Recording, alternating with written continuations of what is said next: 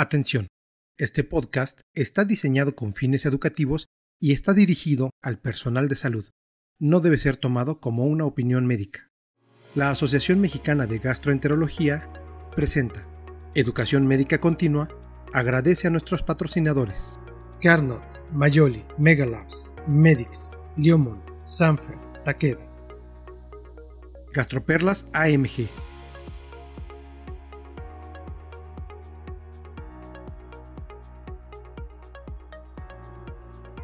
Buen día a todos. Nos saluda Daniel Ruiz Romero y esta es la tercera temporada de las gastroperlas de la Asociación Mexicana de Gastroenterología. Antes de comenzar, queremos agradecer a todos los laboratorios que fungen como nuestros patrocinadores en estos eventos de educación médica continua. Este es nuestro podcast número 81, en el cual hablaremos acerca de un tema trascendental como líquidos en pancreatitis aguda. Ante la ausencia de terapias farmacológicas efectivas y acorde a varias guías internacionales, se ha propuesto una reanimación temprana con líquidos para tratar eh, la hipovolemia y prevenir la hipoperfusión orgánica y otras complicaciones en estos pacientes, sobre todo acorde a la gravedad del cuadro. Sin embargo, las guías son inconsistentes en cuanto a la tasa de infusión, el tipo de solución que nos proporciona una mayor seguridad y eficacia, y los parámetros más útiles para guiar adecuadamente nuestra reanimación. Por ello, en esta ocasión, hablaremos sobre la mejor evidencia disponible acerca de este tema y para ello nos acompañan dos grandes expertos en el tema. El primero es el doctor Enrique de Madaria Pascual. Él es especialista en gastroenterología, egresado del Hospital General Universitario de Alicante, con doctorado en medicina por la Universidad Miguel Hernández de Elche, expresidente de la Asociación Española de Pancreatología y de la Asociación Española de Gastroenterología, además de responsable de la unidad biliopancreática del Hospital General Universitario de Alicante. Muchas gracias por acompañarnos el día de hoy, Enrique. Muchas gracias por invitarme. Y nuestro segundo ponente es el doctor Mario César Peláez Luna. Él es especialista en gastroenterología con alta especialidad en endoscopía gastrointestinal y ultrasonido endoscópico y una subespecialidad en enfermedades pancreáticas. Actualmente es uno de los editores en jefe de la revista de endoscopía de la Asociación Mexicana de Endoscopía Gastrointestinal y Colegio de Profesionistas y recién nombrado profesor titular del curso de especialización en gastroenterología del Instituto Nacional de Ciencias Médicas y Nutrición Salvador Subirán en la Ciudad de México. Muchas gracias por tu participación, Mario. Gracias y gracias por la invitación. Saludos a todos. Muy bien, eh, pues vamos ahora a empezar con las preguntas acerca de este tema relevante. La primera pregunta sería para el doctor Peláez. ¿Cuáles son los mecanismos fisiopatológicos de la pérdida de líquidos en pancreatitis aguda? Ah, bueno, digo, tratando de hacer algo muy complejo lo más sencillo posible. Eh, pues obviamente en la pancreatitis aguda hay un proceso inflamatorio muy importante y esto va a desencadenar de inicio ah, de manera local, obviamente a nivel pancreático, eh, la liberación de muchas citocinas. Y estas citocinas eh, pues van a provocar alteraciones no solo en los tejidos en cuanto al reclutamiento de células inflamatorias, pero también van a a, provocar daño en el endotelio y esto, daño en el endotelio va a provocar que haya ah, fuga del líquido. Entonces empieza a haber algo que se llama tercer espacio y eso es una de las razones por las que puede haber una hipovolemia, porque empieza a haber fuga hacia tercer espacio y se puede ver a veces, sobre todo en cuadros muy graves, con derrames pleurales, edemas y demás. Pero también otra cosa que contribuye a la hipovolemia es que los pacientes por el dolor y el ayuno que a veces llevan prolongado antes de que llegan al hospital, pues empiezan a tener deshidratación por baja ingesta de líquidos. Entonces es una combinación de todo eso.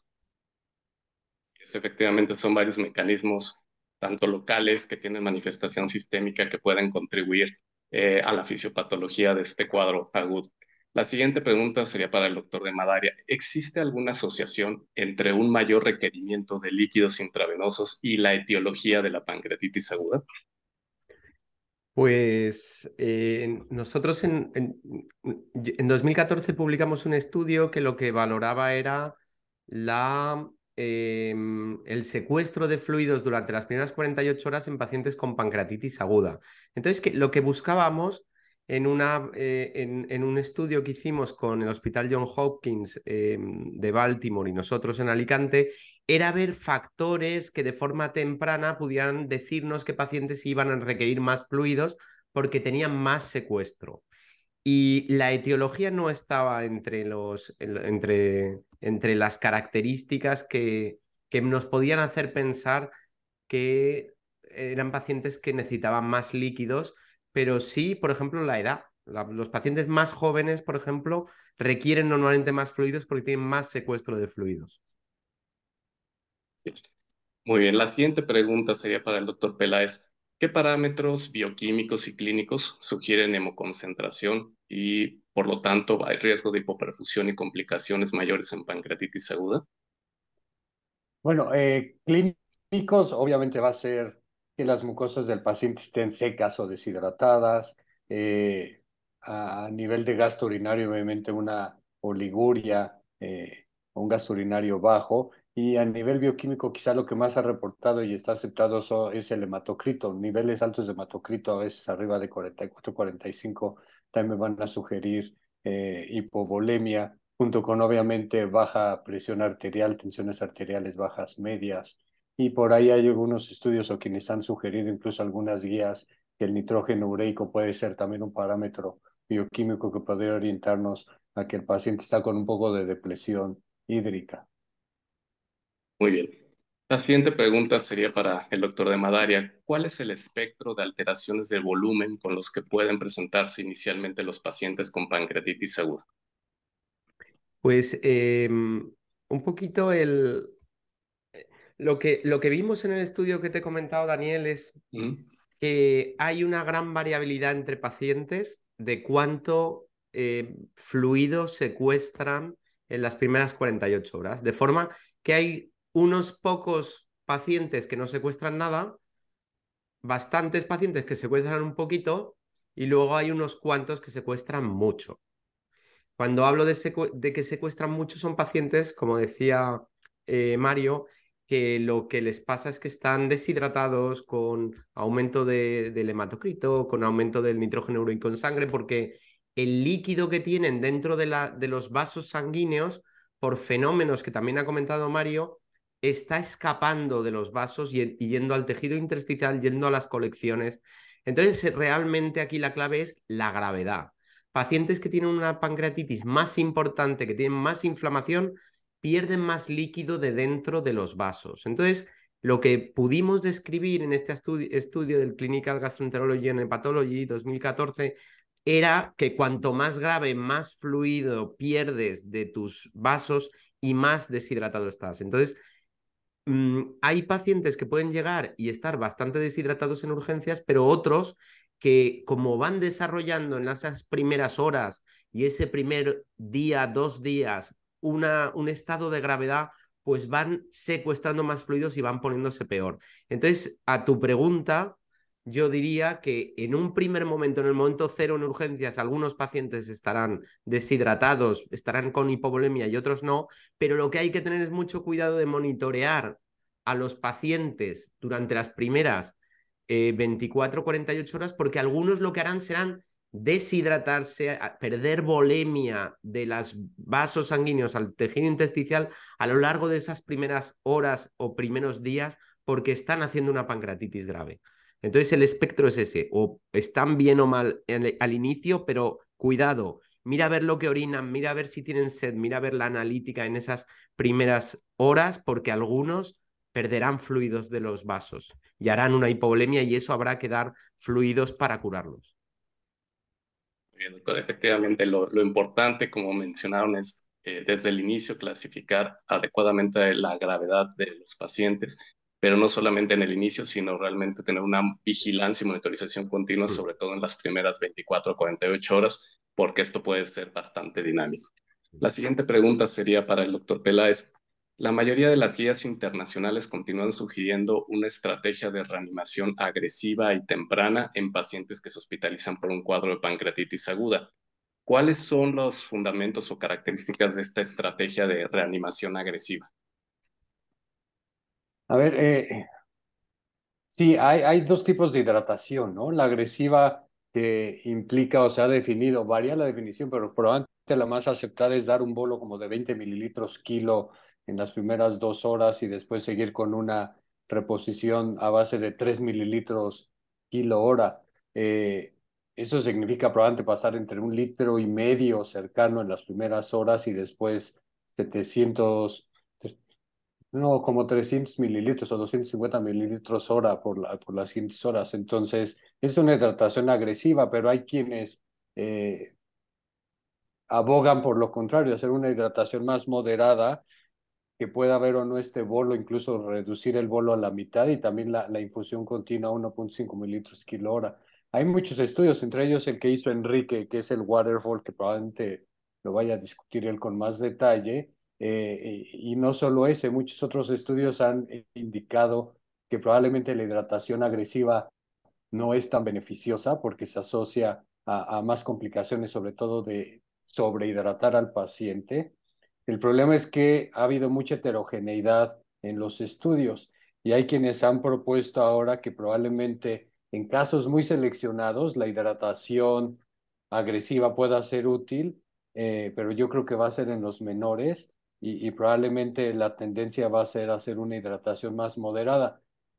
Yo sé que en la actualidad se tiende a, a, a usar metas de tratamiento, a querer tener como recetas de cocina para tratar a todos los pacientes igual, pero realmente esto es imposible y, y habrá que tomar las decisiones de acuerdo al estado clínico de cada paciente, a la gravedad que ya decía Enrique, a, a lo que podemos predecir de gravedad y a cómo vaya respondiendo.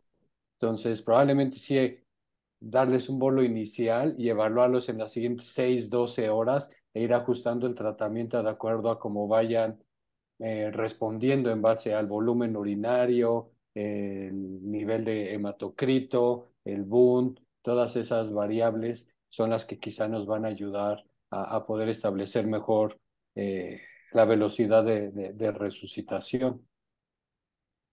Realmente sí, cada vez eh, tenemos más evidencia de que la estrategia agresiva posiblemente no sea la adecuada y no para todos los pacientes. Pero dando un poquito de continuidad a esta pregunta, doctor de Madaria, con la reanimación agresiva se pueden administrar volúmenes desde 2.5 hasta 6 litros o más en las primeras 24 horas. Entonces, eh, ¿cuáles serían los riesgos potenciales de esta estrategia de reanimación agresiva? Eh, estas complicaciones pueden variar según la gravedad de la pancreatitis aguda. Pues en el estudio Waterfall, en el que aleatorizamos 249 pacientes a recibir una fluidoterapia agresiva, que es la que ha dicho Mario, esos 20 mililitros por kilo seguidos de 3 mililitros kilo hora, o una fluidoterapia moderada, que era 10 mililitros por kilo en bolos solo en pacientes con hipovolemia y si no tenían hipovolemia no se daba, y luego 1,5 mililitros kilo hora.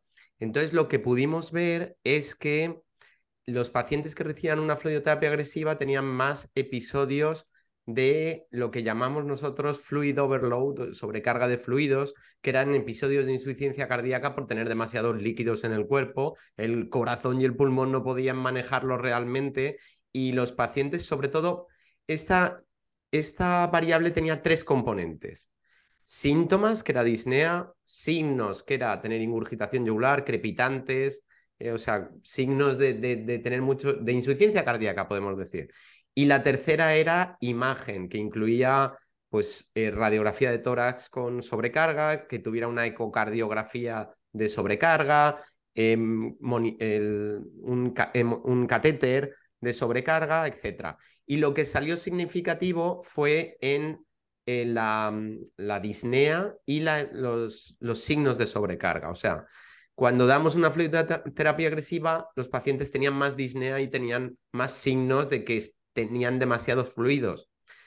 Eh, pero por otro lado, no iban mejor, Daniel. Los pacientes que recibían fluidoterapia agresiva tenían una, tenían una tendencia que no fue significativa a tener una gravedad mayor, a tener más fallo orgánico, a tener todo lo peor, pero no fue estadísticamente significativo porque tuvimos que parar de forma prematura el estudio porque no queríamos poner en riesgo a pacientes eh, porque ya salía que no era una estrategia segura porque los pacientes tenían insuficiencia cardíaca.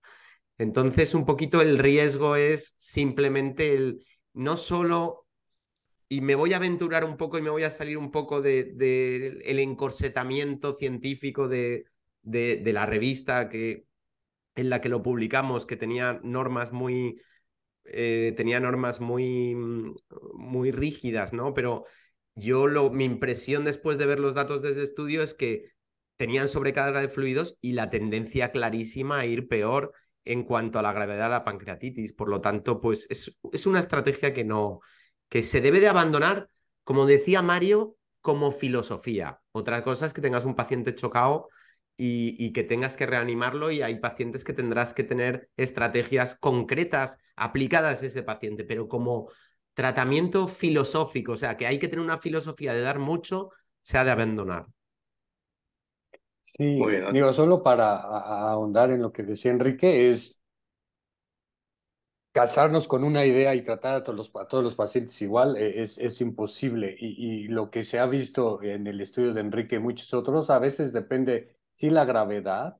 Entre más grave es el paciente, más fuga va a tener. Eh, y el tiempo en el que llega el paciente, entre más se tarden los pacientes, probablemente van a llegar unos más graves y van a responder peor a esa terapia agresiva comparado con los que llegan en las primeras horas y que probablemente se, se beneficien de, de, de, esa terapia o la toleren más. Entonces hay muchas cosas que todavía están en discusión y, y que ha contribuido a toda esta polémica, pero eh, yo creo que hay que ir abandonando e ir individualizando más los tratamientos. Sí, eh, la siguiente pregunta sería para el doctor Peláez. Eh, bueno, en base entonces a la evidencia actualmente disponible, ¿podemos recomendar algún tipo específico de solución intravenosa y por qué? Y si de rutina o no, a todos los pacientes deberíamos agregar electrolitos a la solución base. Ok, mira, está ya súper, eh, eh, con mucha evidencia muy sólida que, que la mejor solución o las mejores soluciones son las cristaloides, ¿no? Las soluciones oncóticas o hiperosmolares se asocian mucho a, a, complicaciones, sobre todo de sepsis. Y dentro de las cristaloides también hay, hay muchos estudios, algunos controvertidos o controversiales, pero en la actualidad yo creo que eh, el consenso general es usar Ringer lactado, que hay muchos estudios también que unos dicen que disminuye la respuesta inflamatoria sistémica, otros no han encontrado eso, pero el consenso es que los pacientes pareciera que tienden a tener menos complicaciones, pareciera que disminuye su tiempo de estancia hospitalaria. Nuevamente hay muchos estudios diversos, pero creo que en general favorecen al uso de Ringer lactado, eh, comparado con la solución salina o eh, que, se, que se tiene también a la mano. El usar electrolitos extra dentro de las soluciones, yo creo que no es, a, mi parecer, adecuado. Habrá que ir reponiendo los electrolitos conforme vayamos viendo que van saliendo los resultados en el seguimiento de los pacientes. Sí, eh, creo que esto enfatiza que es nuevamente individualizar cada caso, ver las analíticas de los eh, pacientes, el estado clínico y de volemia. Y bueno, Mario, es obligado a esta pregunta. No tenemos en México ringer lactato. ¿Se puede utilizar alguna solución equivalente?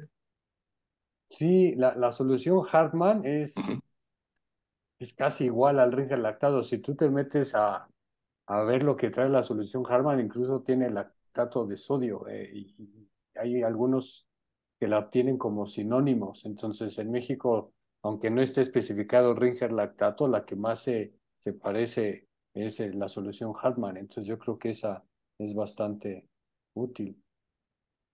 Exactamente. Y bueno, la siguiente pregunta sería para el doctor de Madaria.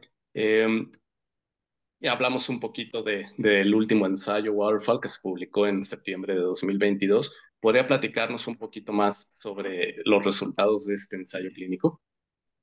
Pues eh, nuestra línea de investigación desde el, ha sido desde hace más de una década pues la investigación en fluidoterapia en pancreatitis aguda. Entonces, eh, realmente mi primer artículo así que, que, tuvo más repercusión fue un estudio prospectivo, se publicó en 2011 en American Journal, en que veíamos que los que recibían más fluidos pues iban peor en la pancreatitis aguda, que era lo contrario a lo que... Y yo cuando diseñé el estudio quería demostrar lo contrario, quería ver lo que se decía, ¿no? eh, y nos sorprendió un montón, la verdad.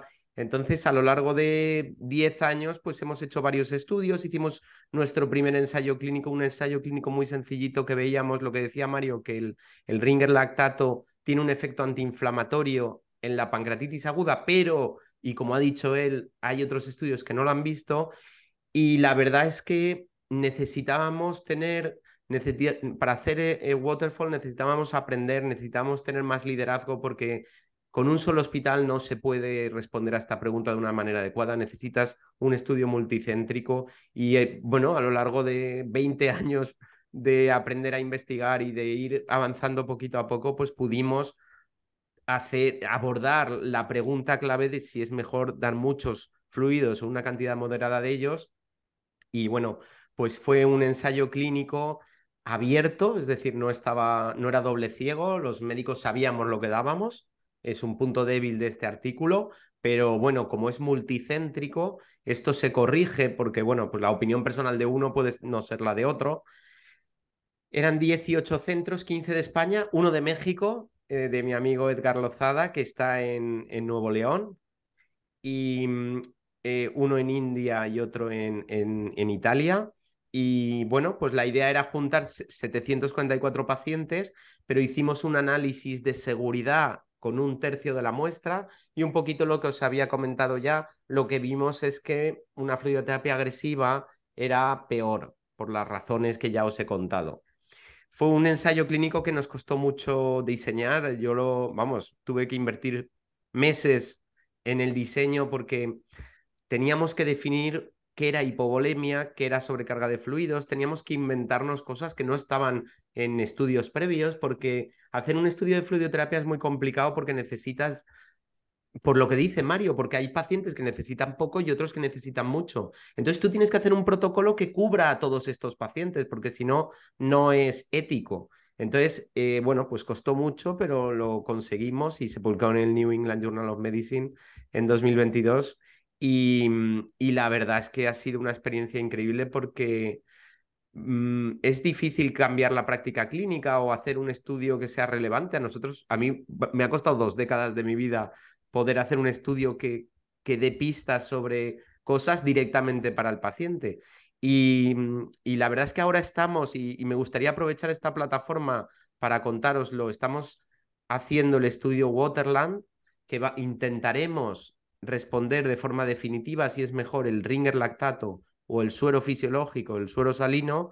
Entonces hemos hecho un estudio con muchos centros, 160 de todo el mundo, 44 países, y está abierto aún a centros de México que se quieran adherir. Hay varios centros de México, es un honor pues contar con nuestros amigos de, este país que, que yo tengo tanta estima. Y bueno, os invitamos a contactar con nosotros y, si vuestros hospitales tienen solución de Hartman, que como dice Mario, es ringer lactato realmente, eh, porque Hartman es la persona que puso lactato a la solución de ringer clásica, que es del siglo XIX, y en muchos sitios lo llaman solución de Hartman, pero básicamente es muy, muy similar, pues, pues animaros a, a participar en el estudio Waterland. Muy bien, doctor. La siguiente pregunta sería para el doctor Peláez. Es muy común que varios pacientes estén en ayuno días eh, sin realmente tener una base científica para esta conducta.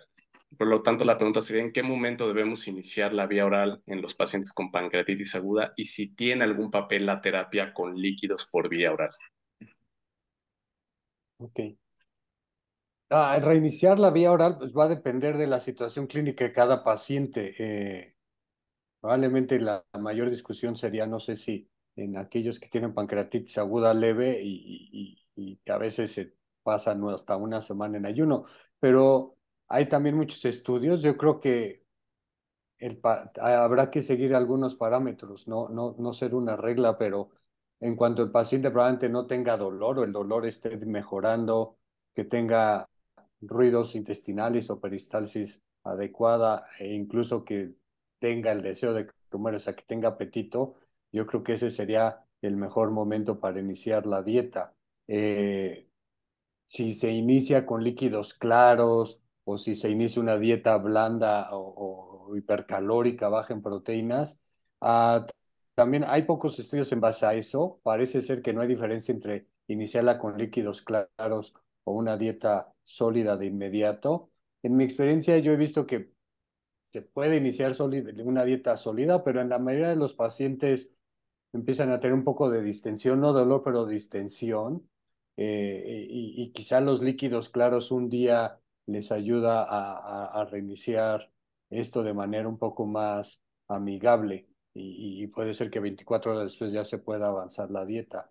Entonces, creo que esos parámetros y, dependerá de cada paciente y cada médico si decide con líquidos claros o, dieta hipercalórica. Yo personalmente siempre lo inicio con líquidos claros un día y después ya los avanzo.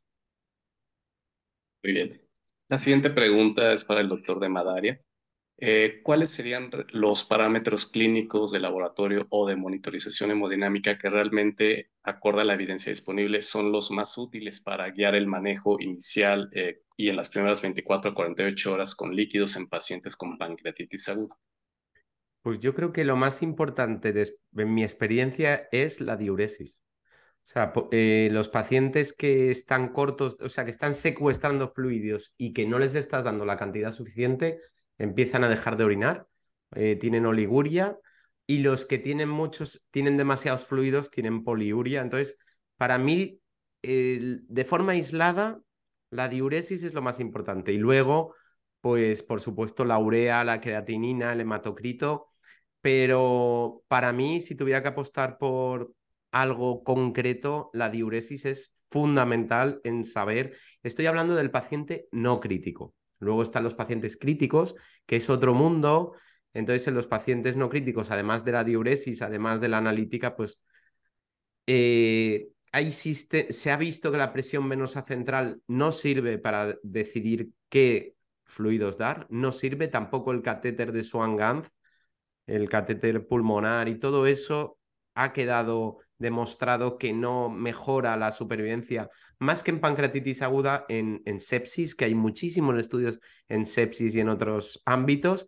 Y lo que sí que se puede usar son sistemas de termodilución, el sistema pico, los sistemas de amplitud de pulso, eh, eh, los ver, ver la eyección cardíaca en la que tú haces una serie de pruebas das fluidos y si aumenta el gasto cardíaco, la fracción de eyección, pues eso en, principio es que está respondiendo bien a fluidos. Pero son pacientes que, por ejemplo, yo no manejo, eh, manejan los intensivistas, por lo menos en España, pero, pero bueno, eso es un poquito los aspectos más importantes de cómo saber qué paciente se va a beneficiar de más fluidos o no.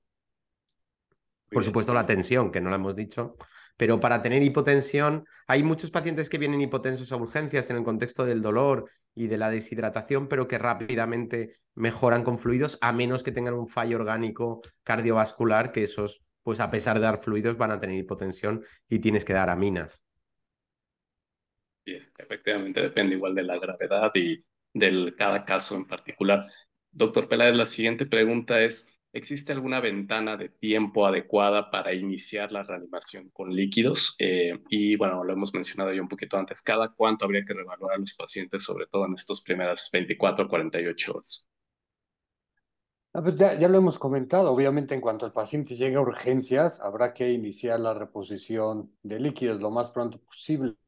Eh, hay hasta un artículo de Tim Gardner que le puso las horas doradas o the golden hours y que sí son las primeras 12, 24 horas, pero realmente la ventana va a ser en cuanto el paciente llegue. Entre más pronto ofrezcamos el tratamiento y la resucitación, mejor para, para él. Eh, ¿Y qué tanto lo valorando? Como decía Enrique, eh, hay muchos parámetros bioquímicos, pero clínicamente con la diuresis horaria, eso, eso es más que suficiente. Hay quienes dicen que cada 12 horas hacer alguna analítica, puede ser cada 12, cada 6 horas, pero yo, igual que Enrique, quizá la diuresis y la tensión arterial son los principales marcadores. La última pregunta sería para el doctor de Madaria. Afortunadamente, tanto el doctor Enrique como el doctor Mario participaron en una encuesta internacional de las cuales han publicado varias, en este caso específica una sobre, realizada sobre el tratamiento inicial de los pacientes con pancreatitis aguda en Latinoamérica y recientemente publicaron estos datos eh, en línea. eh, cómo nos desempeñamos en esta región del mundo y qué tanta adherencia tuvimos a las guías de, práctica clínica específicamente en cuanto a la reanimación con líquidos. Pues yo te voy a hablar de mi experiencia global de, de, estar visitando Latinoamérica y dando charlas y hablando mucho con gente de Latinoamérica. Yo creo que en general la gente latinoamericana está eh, eh, está de acuerdo con las guías de práctica clínica mejor que en otros países. Eh, y hay alguna cosa, por ejemplo, y se ha hablado en esta, por ejemplo, la nutrición en Latinoamérica se usa mucho, se usa, me voy a permitir decir la palabra demasiado, la nutrición por sonda por sonda en pacientes que a lo mejor no lo necesitan. Como ha dicho Mario, cuando un paciente no le ha disminuido el dolor, tiene ruidos y, quiere comer, pues hay que dar de comer por boca y no hay, y muchas veces en pacientes que tienen cierta gravedad se usa una nutrición por sonda nasogástrica o nasogenural que en realidad es muy molesta para el paciente, puede hacer que se aspire en algunos casos y, y, realmente el beneficio es escaso. Entonces, eso quizá es algo que en Latinoamérica se usa mucho. Nutrición por sonda, no sé, vosotros si tenéis esa impresión, porque no estoy hablando de México, ¿eh? estoy hablando de, del global. Y por lo demás, la verdad es que Latinoamérica y México, pues, pues tienen, les gusta mucho la pancreatitis y están, yo creo que están haciéndolo, están siendo adecuados a las guías de práctica clínica. Ese es un poquito lo que vimos en, la, en, en estos artículos que hemos publicado y además, pues mi experiencia de hablar con muchos de vosotros. Muy bien, pues agradecerles a ambos eh, su participación excelente en cuanto a todo lo que hemos revisado sobre la evidencia de este, este tema. Y bueno, quisiera pedirle primero al doctor de Madaria eh, que si nos pudiera dar sus dos gastroperlas para llevar ahora sí que a nuestra práctica clínica. Em, no hay que dar una fluidoterapia agresiva a nuestros pacientes. 1,5 mililitros kilo hora de Ringer lactato por ahora parece lo más, eh, lo más sabio, lo, lo, más basado en la evidencia. Dar eh, bolos de fluidos si está desarrollando, y si está con hipovolemia o la está desarrollando, si no está orinando, bolos de Ringer lactato hasta los necesarios hasta que el paciente esté bien. Entonces, esta mezcla de fluidoterapia moderada y tratamiento con bolos de las situaciones de hipovolemia, yo serían mis gastroperlas. Muy bien. Y doctor Peláez, bueno, pues también muy agradecido con tu presencia en este podcast y también quisiera, por favor, que nos dieras tus dos gastroperlas para llevarnos a la práctica clínica.